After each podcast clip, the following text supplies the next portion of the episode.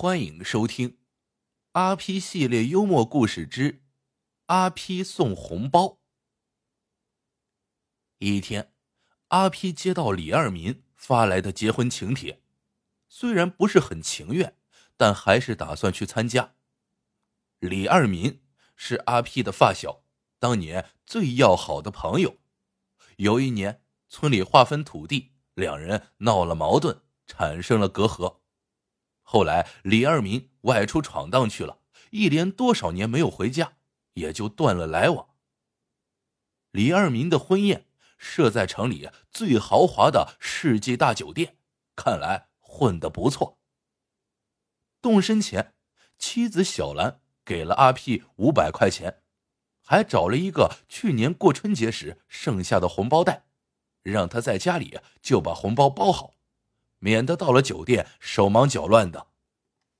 阿批想到本地有东家准备红包袋的习俗，就连连摇头说：“李二民肯定准备好了红包袋，用不着咱们自己搭上。家里的红包袋留着以后再用。”小兰笑着说：“你可真是算到了骨头。”这一天，阿批来到了世纪大酒店。这样的地方，他以前还真没来过，太豪华了。他一个劲儿的心里叫着：“淡定，矜持，竭力让自己保持着风度翩翩的模样。”大厅门口有专门收受红包，围了一堆人，举着红包争先恐后的往前挤。李二民西装革履，春风满面，和靓丽的新娘一起在迎接客人。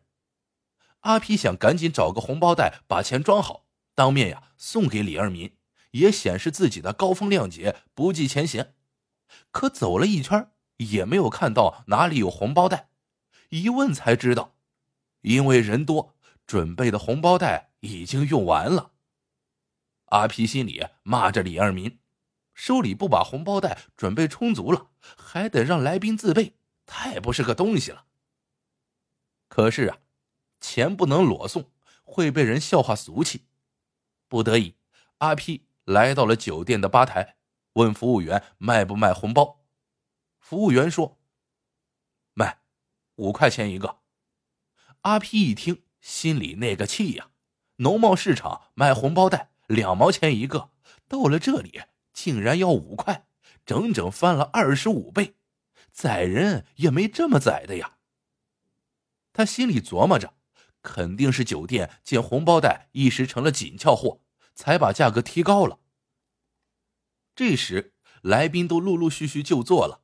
阿皮心里一急，猛然想起离酒店不远有个小市场，地摊上就有卖红包袋的。他急匆匆的出了酒店，一路奔跑来到了市场，走到一个卖红包袋的地摊前，迫不及待的问摊主：“红包袋多少钱一个？”摊主是个老太太，答道：“一块。”阿 P 心里高兴极了，成就感油然而生。他掏出一块钱说：“买一个。”可老太太却说：“不单个卖，要买就买一袋，十个十块钱。”阿皮一听，嘀咕道。没见过这样做买卖的，和讹人有啥区别？他死皮赖脸的和老太太商量，根本没有用。无奈之下，阿皮咬了咬牙，花十块钱买了一袋红红艳艳的一大叠。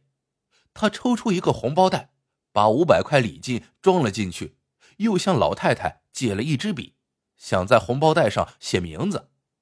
老太太摸索了半天，找出一支破油笔。阿皮费了很大的劲儿，也没写出一个字来。他把笔扔了回去，急急忙忙的跑回了酒店。阿皮在吧台前向服务员借了一支好用的笔，用九个空红包袋垫在下面，刚要写上自己的尊姓大名，没想到一个人一阵风似的跑了过来，是老同学张三。张三高兴的说：“我正愁找不到红包呢，你有这么多。”快给我一个！阿皮虽然是个精打细算的人，可大庭广众之下，也不能因为一块钱失去风度，就慷慨的送给了张三一个。哪想到张三拿了红包袋，刚转身走，一个叫李四的朋友不知从什么地方钻了出来，也要红包袋。还没等阿皮反应过来，赵五、麻六都过来向阿皮要红包袋。转眼间，十个红包袋没剩下几个了。阿皮不想花钱，反而多花了钱。可再转念一想，仅仅一块钱就帮了别人，哎，合算。大厅里，所有参加婚礼的人都落座了。阿皮赶紧执笔在红包袋上写字，然而字没写上一笔。他的脑袋嗡的响了起来。怎么回事？原来刚才一阵忙乱，那个装着五百块钱的红包袋已经啊不在手里了，不知送给了谁。张三、李四、赵五、麻六，到底是谁呢？宴席马上就要开始了，阿皮慌了神。临走时，小兰只给了他五百块钱，他口袋里的零花钱从来没有超过一百块。根本没有实力再送一份礼金，可不送礼金吃人家的饭，那会被人戳破脊梁骨的。阿皮已是晕头转向，看到洗手间就在不远的地方，他佯装上厕所，一拐弯就出了大厅，落荒而逃。阿皮历来以精于算计而闻名，从来没干过这种吃哑巴亏的掉链子事，真是王八钻灰堆。憋气又窝火，他坐在江边的石凳上，青筋暴跳，大喘粗气。一会儿骂李二民抠门，今天结婚，明天就得离；一会儿骂张三李四赵五麻六，光想着占便宜，吃肉噎死，喝酒醉死。他整整用了一下午的时间，才把心绪平静下来。傍晚的时候，阿皮垂头丧气的回到了家里，往床上一倒。一句话也不想说。小兰以为他喝多了，就来给他脱衣服，一动手从口袋里掉出了几个红包袋。小兰笑得前仰后合，说道：“我算服你了，随了五百块礼金，还顺了人家几个红包袋回来。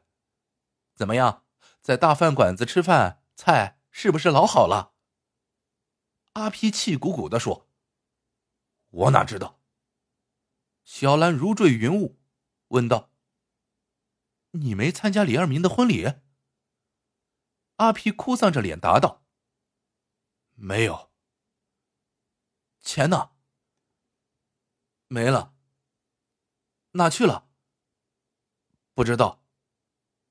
在小兰的追问下，阿皮不得不把今天的悲惨遭遇从头到尾说了一遍。小兰就像听了一个天方夜谭的故事。哭笑不得，他一把将阿皮从床上拽了起来，连挖苦带数落：“厉害了，我的老公！我见过二的，没见过你这样二的。钱没了，礼没随，还白送了人家好几个红包袋。嗨，掐个瘪肚子回家，这算什么事儿啊？你的那些朋友哪一个是好东西？五百块钱稀里糊涂的没了。”阿皮心里本来就郁闷，被妻子这一顿数落，更是上了火。他霍的从床上跳了起来，怒气冲冲的就要走。小兰一把拉住了他：“干什么去？找张三、李四、赵五、麻六，友谊的小船不能说翻就翻，我得把钱要回来。”你傻呀？你知道钱在谁手里，谁又会承认？不是找打架吗？那你说咋办？咋办？打掉牙往肚子里咽吧，要不然你就找棵歪脖树。小兰赌气的话还没说完，阿 P 的电话响了，是李二明打来的。还没等阿 P 开口，电话里就是一通炮轰。我说阿 P 啊，你怎么事儿？我结婚你也不来捧个场。还和麻六装了一个红包，啥意思呀？不想见我咋的？你是不是还记着那点破事儿啊？嗨，算啥呀？麻六我们也有过磕磕绊绊，你看他喝得酩酊大醉，现在还在酒店里睡呢。那才是哥们儿。阿皮支支吾吾的解释说自己临时有点事情，这才先走了，并连声道歉。李二明总算是消了气，两人啊又聊了几句，挂了电话。放下电话，阿皮的眼睛立刻放出了光芒，他得意的冲小兰说：“怎么样，我的朋友值得信赖吧？麻六看到红包里有钱，找不到我，又没有我的电话，就替我呀。”把礼随了，多好的朋友啊！